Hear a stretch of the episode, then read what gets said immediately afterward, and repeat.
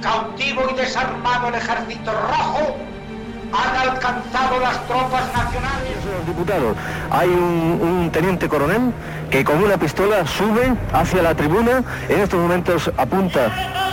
Estamos viviendo momentos muy graves para nuestra vida democrática.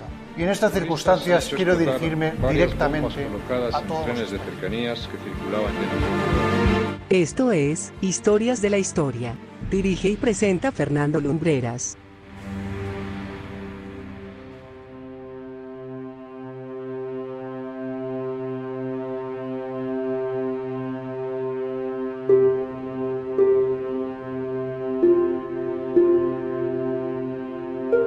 Muy buenas noches amigos y bienvenidos una semana más a Historias de la Historia. Desde tiempos muy remotos, el ser humano ha sentido, no sé si decir que la necesidad de evadirse de su realidad en muchos aspectos, no solo en lo estrictamente psíquico, también en lo que se refiere a lo físico. El perfume, por ejemplo, se inventó para disimular el olor corporal, algo que los animales normalmente utilizan para identificarse entre ellos. Los disfraces también para evitar ser reconocidos o para festejar determinados acontecimientos.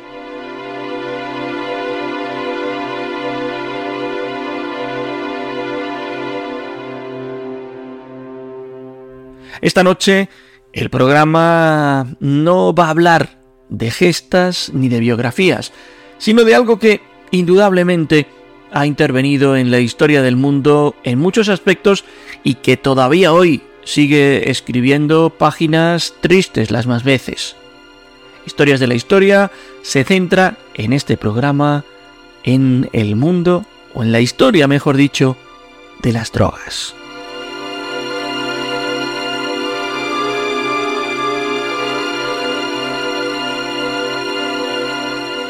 Hacia el año 5000 a.C. ya había sustancias capaces de alterar la conciencia. En ese sentido, las bebidas alcohólicas fueron seguramente las primeras en hacer su aparición. En la antigüedad se descubrió que la fermentación de azúcares producía alcohol y la miel se convirtió en el primer elemento en emplearse.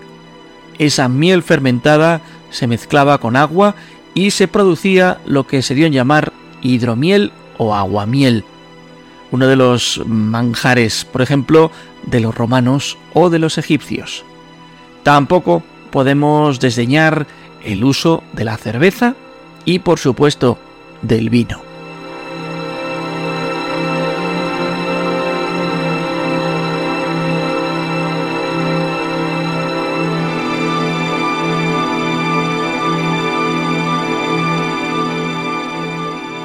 Pero en el continente asiático hace 4.000 años aproximadamente comenzó a cultivarse el cáñamo, con nombre científico Cannabis sativa. En América, los indígenas mascaban hoja de coca como analgésico y energizante de uso diario debido a los estados de fatiga que aparecían a consecuencia de la altura. En México, lejos de los Andes, era habitual el consumo de teonanacati, un hongo muy fácil de encontrar en la zona, y del peyote, también con fines religiosos.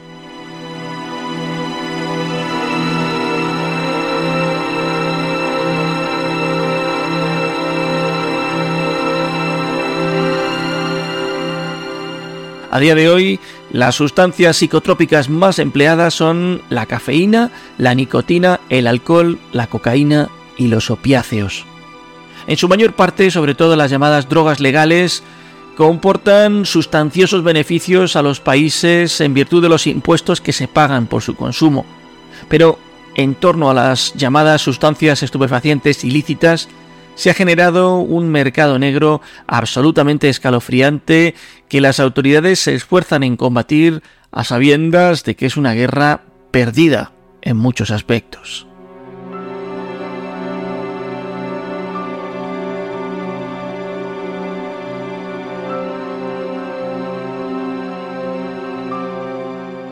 El opio se consume en Asia desde hace muchos siglos.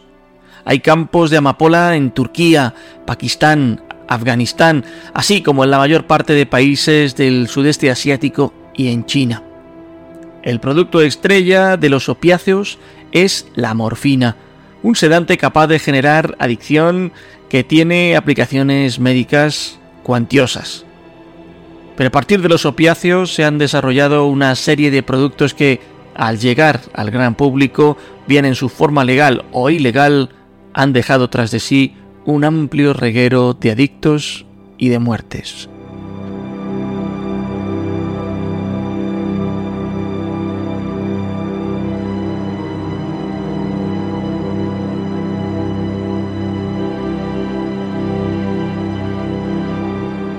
La dormidera siempre fue utilizada como alimento, forraje y aceite, pero hay registros históricos de que sus funciones psicotrópicas ya eran conocidas en el 3000 a.C.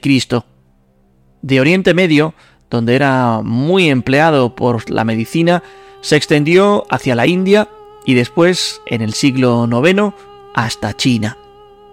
En Europa Occidental, el opio adquirió importancia terapéutica en el siglo XVI después de los viajes del médico y alquimista suizo Paracelso, que difundió el uso de la llamada piedra de la inmortalidad para diversos fines en forma de láudano o tintura.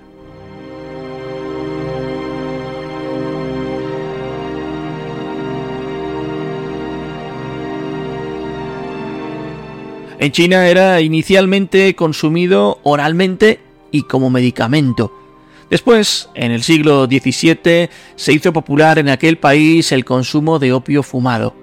El consumo se incrementó de forma alarmante y la producción interna no era ya suficiente para satisfacer la demanda. Se estima que en el siglo XIX eran más de 16 millones los chinos adictos al opio fumado, el 6% de la población adulta.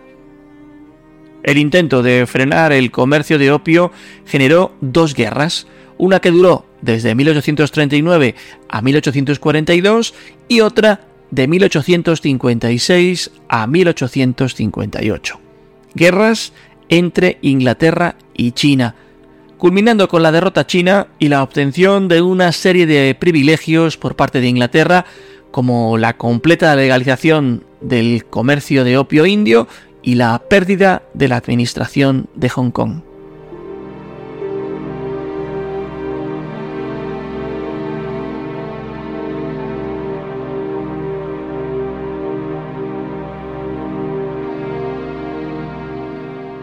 Hacia finales del siglo XIX, el consumo de opiáceos no constituyó un verdadero problema sanitario en Occidente, Solo con la popularización de la cultura de consumir opio de forma recreativa y con el rápido incremento de los casos de adicción se dio la alarma social para este problema.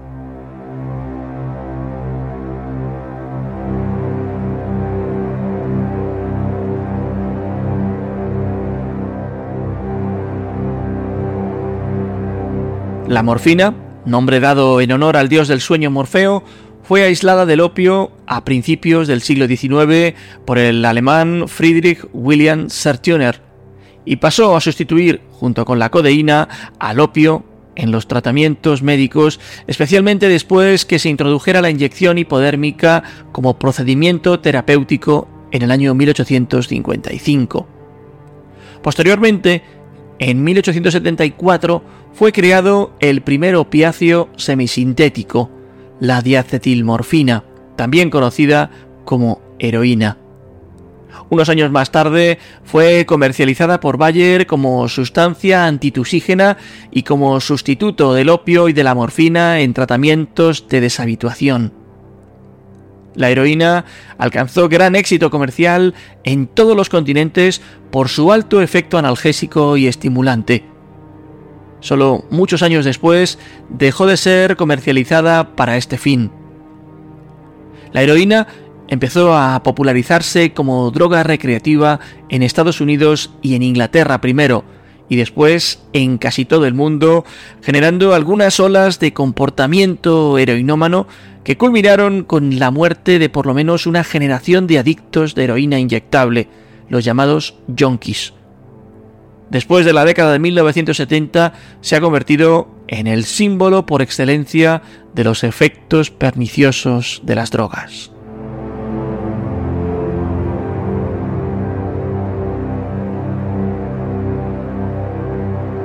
El uso y el consumo de los derivados canábicos también es muy antiguo.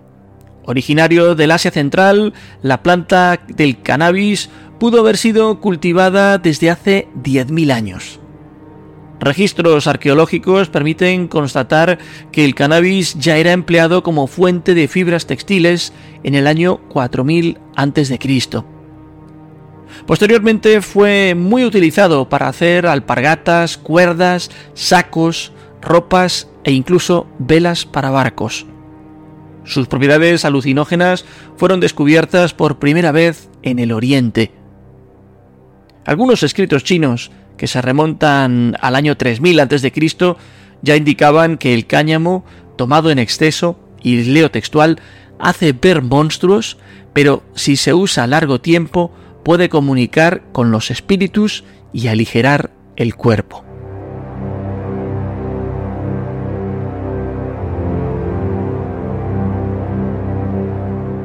En la Europa medieval su uso por los hechiceros estaba muy difundido y tiempo después los médicos pasaron a adoptarlo como remedio.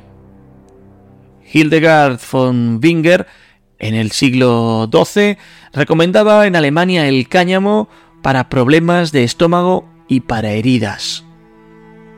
Durante el siglo XIX fue empleado con fines recreativos y médicos hasta que su utilidad terapéutica se vio reducida por su instabilidad farmacológica y por el surgimiento de nuevas medicinas más eficaces.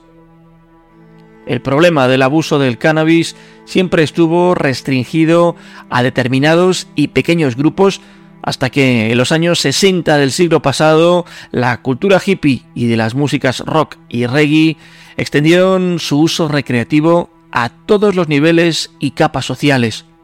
Momento este en que pasó a ser asociado a la rebeldía de la juventud.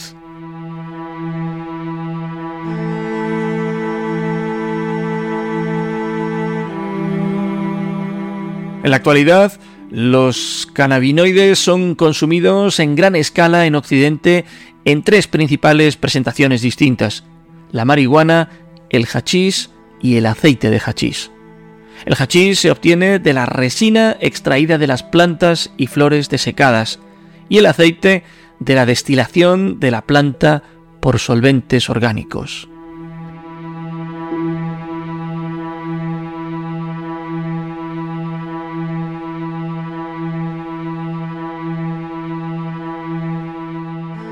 El uso de la coca como estimulante en América es tan antiguo como el uso del alcohol, del opio y del cannabis en el viejo continente y en Asia. Se estima que las hojas de coca ya eran mascadas en la región andina desde aproximadamente el año 5000 a.C.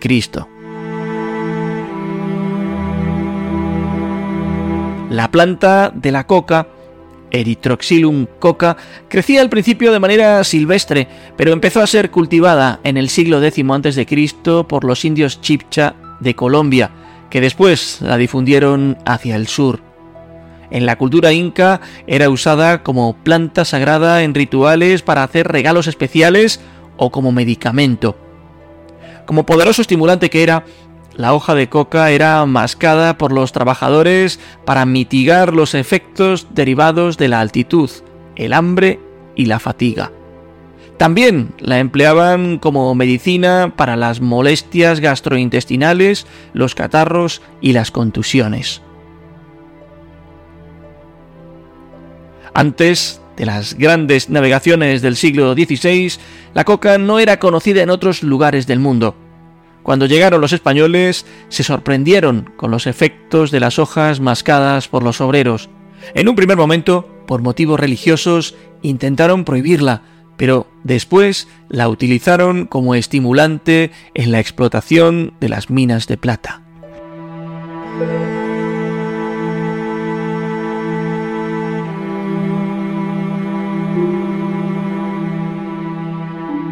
Hasta 1859, cuando Albert Newman aisló la cocaína de la hoja de coca, el consumo no era notable fuera de América, pues el complicado transporte de las hojas generaba la pérdida de los principios activos.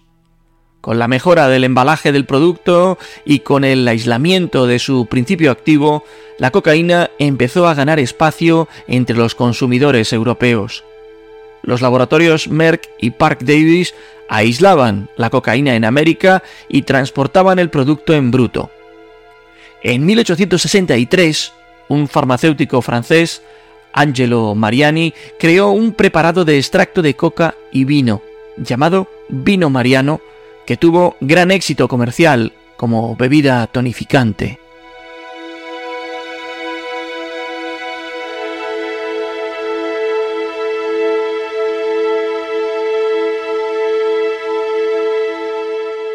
Una imitación del vino mariano creada por el americano John Sid Pemberton resultó ser la mismísima Coca-Cola. Su fórmula original contenía vino, cocaína y cola, una nuez africana que contiene cafeína. Con el pasar del tiempo fue extraído el vino, después la cocaína y en la actualidad la cola ha sido sustituida por cafeína sintética. Se puede incluso comprar la bebida sin cafeína y sin azúcar.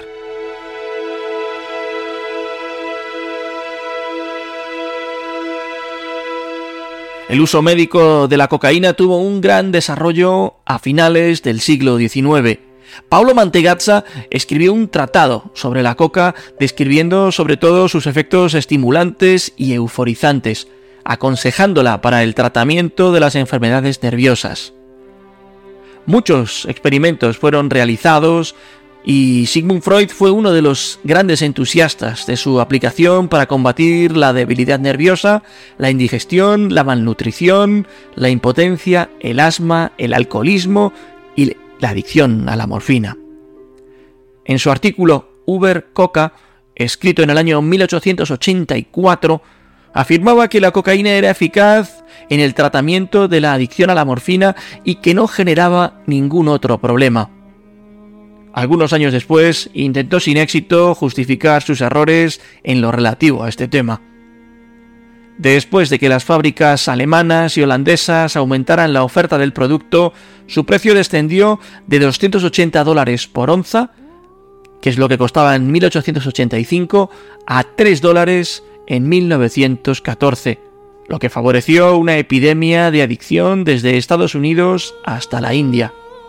En esas fechas, varias normas restringieron y prohibieron la comercialización libre del producto.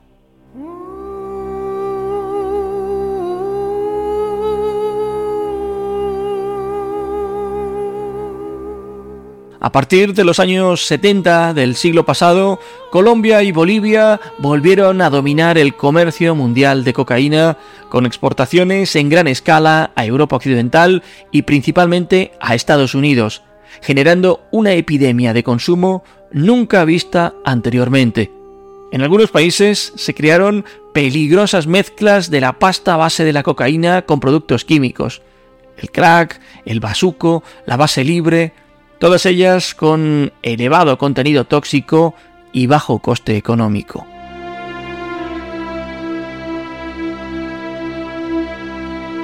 Hoy, la adicción a la cocaína sigue siendo la más preocupante en los países occidentales, con miles de millones en inversiones destinadas al tratamiento de desintoxicación y a la prevención al consumo. En cuanto al tabaco, a pesar de que algunos hayan afirmado que ya estaba presente en las antiguas organizaciones del Oriente, su origen más conocido es el americano. Se acepta que la primera cultura en utilizar las hojas de tabaco para fumarlas fue la maya, desde el año 2000 a.C. Cuando los conquistadores españoles llegaron al Nuevo Mundo en 1492 liderados por Colón, encontraron en la isla de Haití, que se llamaba Tabago, a un indígena que se dedicaba a, y dicen así las crónicas, chupar con deleite el humo producido por unas hojas arrolladas en forma de cilindros y encendidas por uno de sus extremos. Sus posibles virtudes terapéuticas llevaron a los conquistadores de la América hispánica a trasladar las semillas para su cultivo al viejo continente a principios del siglo XVI. Los españoles también llevaron su cultivo hacia Prusia y Filipinas, de donde se desplazó a China. Y los portugueses la diseminaron por Italia, África, Java, India, Japón e Irán.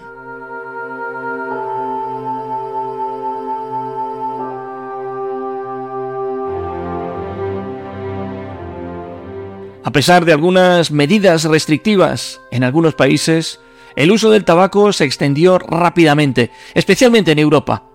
Después, los gobiernos cambiaron su actitud por medidas de control y tasación.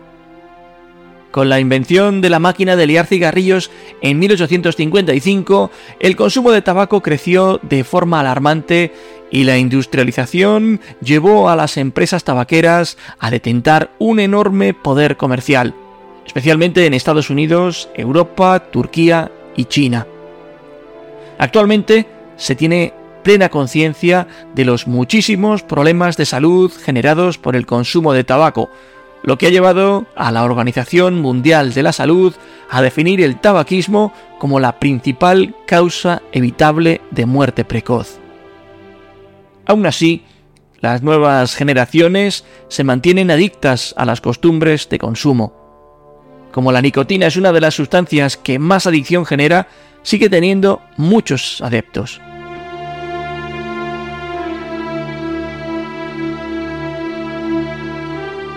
La cafeína, la droga que más se consume en el mundo, es la más reciente entre las seis drogas que históricamente se han sometido a análisis. Aunque la planta ya existía desde hace miles de años en Etiopía, su difusión como estimulante empezó en Arabia en el siglo X de nuestra era.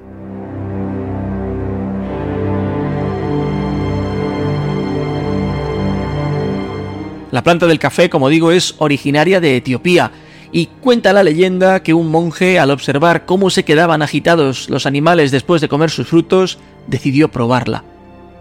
Fue en el siglo XVIII cuando el consumo de café eclosionó en Europa y las colonias pasaron a ser los centros de producción para abastecer al viejo mundo, llegando a producir el 70% de la producción mundial.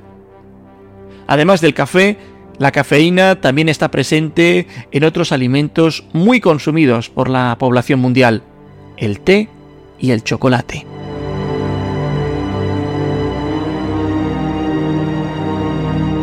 Aunque hay muchas otras sustancias psicotrópicas consumidas, vamos a detenernos en los alucinógenos y en las anfetaminas debido a la importancia actual de su consumo en el mundo.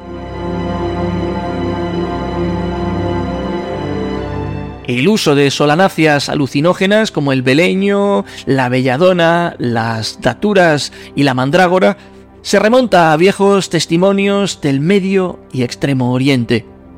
En Europa estaban ligadas tradicionalmente con la brujería, siendo empleadas en contextos ceremoniales y terapéuticos. A ellas se le atribuyen fenómenos de levitación, telepatía y fantásticas proezas físicas.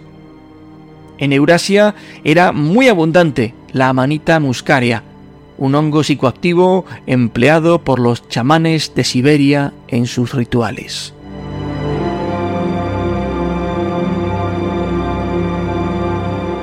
En América, las antiguas civilizaciones indígenas también tenían la costumbre de utilizar las plantas alucinógenas en sus ceremonias. A partir del siglo X a.C. hay documentadas la existencia de piedras hongo. Los monumentos de la cultura de Izapa, en la actual Guatemala, así nos lo demuestran. En la región de Perú también se han encontrado pipas de cerámica del siglo IV a.C. con una figura del peyote, un cactus alucinógeno que contiene mescalina.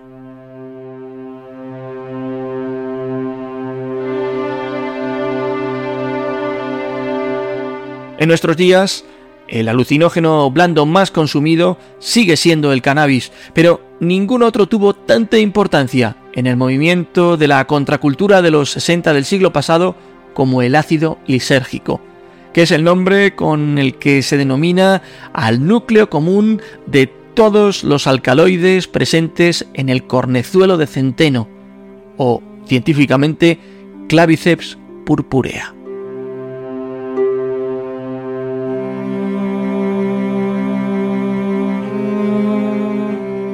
El LSD-25 fue descubierto accidentalmente por el químico suizo Albert Hoffman en el año 1938 cuando trataba de encontrar una sustancia análoga a un estimulante del sistema circulatorio. Una vez concluida la Segunda Guerra Mundial, la casa Sandoz se dedicó a difundir el descubrimiento bajo el nombre comercial de Delicit. Era empleado experimentalmente para facilitar la psicoterapia y para combatir algún trastorno como el alcoholismo crónico, anomalías sexuales, etc. Después, cuando se comprobó que los efectos producidos eran imprevisibles, terminó prohibiéndose.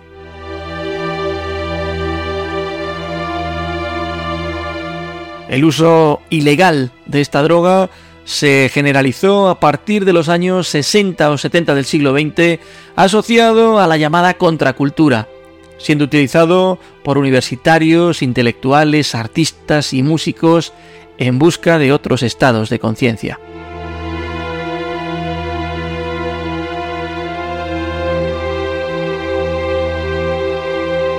Las drogas sintéticas o de diseño son el nuevo desafío para las autoridades de represión del mercado de drogas, pues en general son de fácil fabricación y circulación, lo que favorece su difusión ilegal. Además, están desvinculadas de rituales religiosos como ocurría en la antigüedad con los alucinógenos naturales.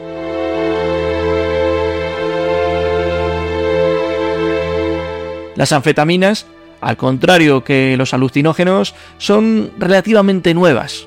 Son estimulantes que aumentan los niveles de actividad motriz y cognitiva, refuerzan la vigilia, el estado de alerta y la atención, y a menudo tienden potencial euforizante. La anfetamina es un derivado químico de la efedrina, sintetizada por primera vez en 1887 por el químico rumano Lazar Edeleanu quien llamó al compuesto, y a ver el nombre, fenilisopropilamina. Ahí está. El uso médico experimental de las anfetaminas comenzó en los años 1920.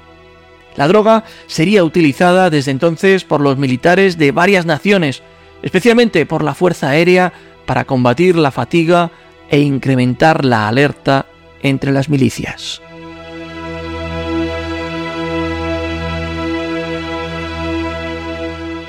La Segunda Guerra Mundial propició su administración a los soldados de forma masiva con el objetivo de combatir la fatiga y mantenerlos alerta. Casi todos los ejércitos las utilizaron. Para que tengáis una idea, el ejército estadounidense distribuyó más de 180 millones de pastillas a sus combatientes. La anfetamina también ha sido utilizada como agente para mejorar el rendimiento tanto físico como intelectual, el llamado doping, el deportivo y el cognitivo. La dispensación indiscriminada del producto, unida al desconocimiento público respecto de sus peligros potenciales y a la ausencia de un sistema idóneo de farmacovigilancia, desencadenó fenómenos de abuso y adicción. En 1971, la anfetamina fue sometida a control internacional en el marco de la Convención Internacional de Psicotrópicos.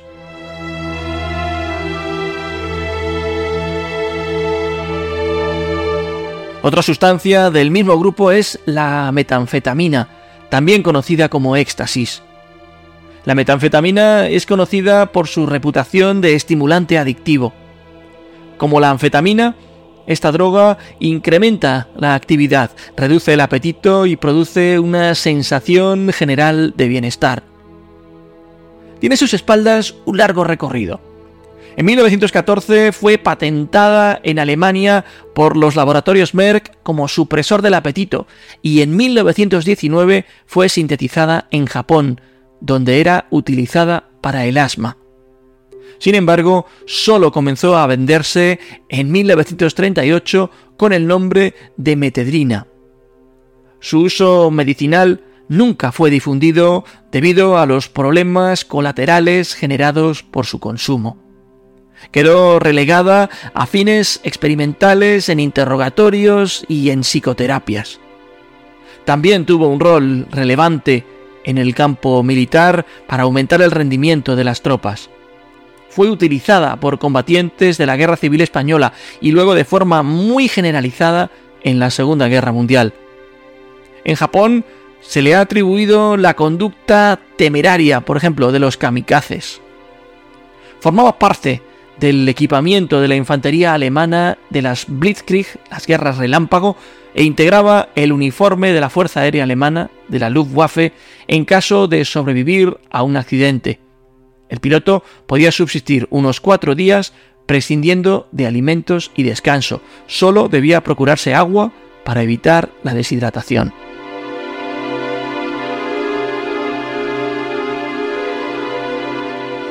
Los primeros consumos ilegales de metanfetaminas se detectaron durante los años 60 y 70 en el oeste de los Estados Unidos, lo que propició su prohibición en 1985 en aquel país y posteriormente en los demás. Actualmente se fabrica en laboratorios clandestinos usando procedimientos sencillos e ingredientes relativamente baratos, generalmente fáciles de poder acceder a ellos.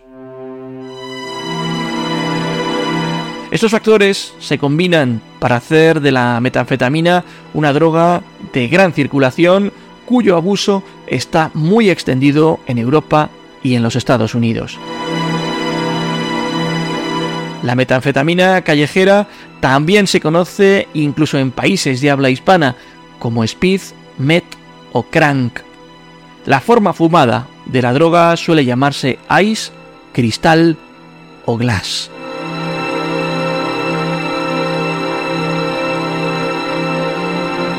En este pequeño resumen de la difusión del consumo de las drogas, se observa que son muchas las sustancias utilizadas y que también son grandes los problemas generados por su consumo masivo y abusivo. En la actualidad, las autoridades han encontrado un nuevo punto de inflexión en lo que se refiere al consumo de estupefacientes, el fentanilo. El fentanilo es un compuesto desarrollado en laboratorios en la segunda mitad del siglo XX destinado a aumentar los efectos de la morfina como calmante. Como en todos los casos, la facilidad para acceder a él, ya que puede conseguirse amplia medicación con este principio activo por prescripción médica ha hecho que se genere sobre todo en Estados Unidos una auténtica epidemia de drogadictos. Lo que es más grave aún, los consumidores de esta sustancia, para hacerla si cabe más poderosa, la han mezclado con un potente sedante de uso veterinario llamado xilacina. El resultado es un poderosísimo narcótico que con el nombre de droga zombie ha causado más de 100.000 muertes al año por sobredosis.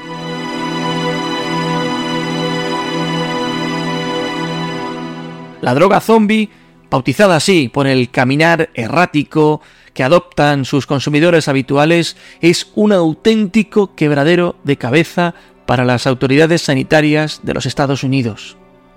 Barrios como Kensington en la ciudad de Filadelfia se han convertido en puntos de referencia de venta de esta droga en prácticamente os diría que en todo el país, en todo Estados Unidos. Una droga asociada directamente con la marginalidad.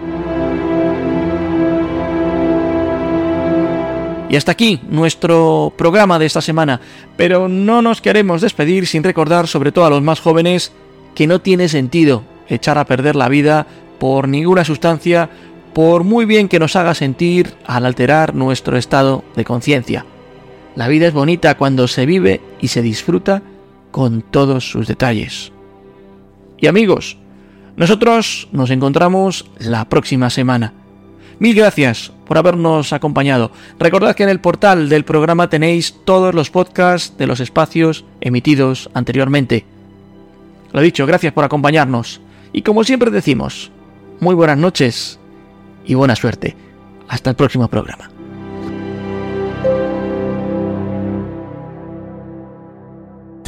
Viva Radio, tu radio de viva voz.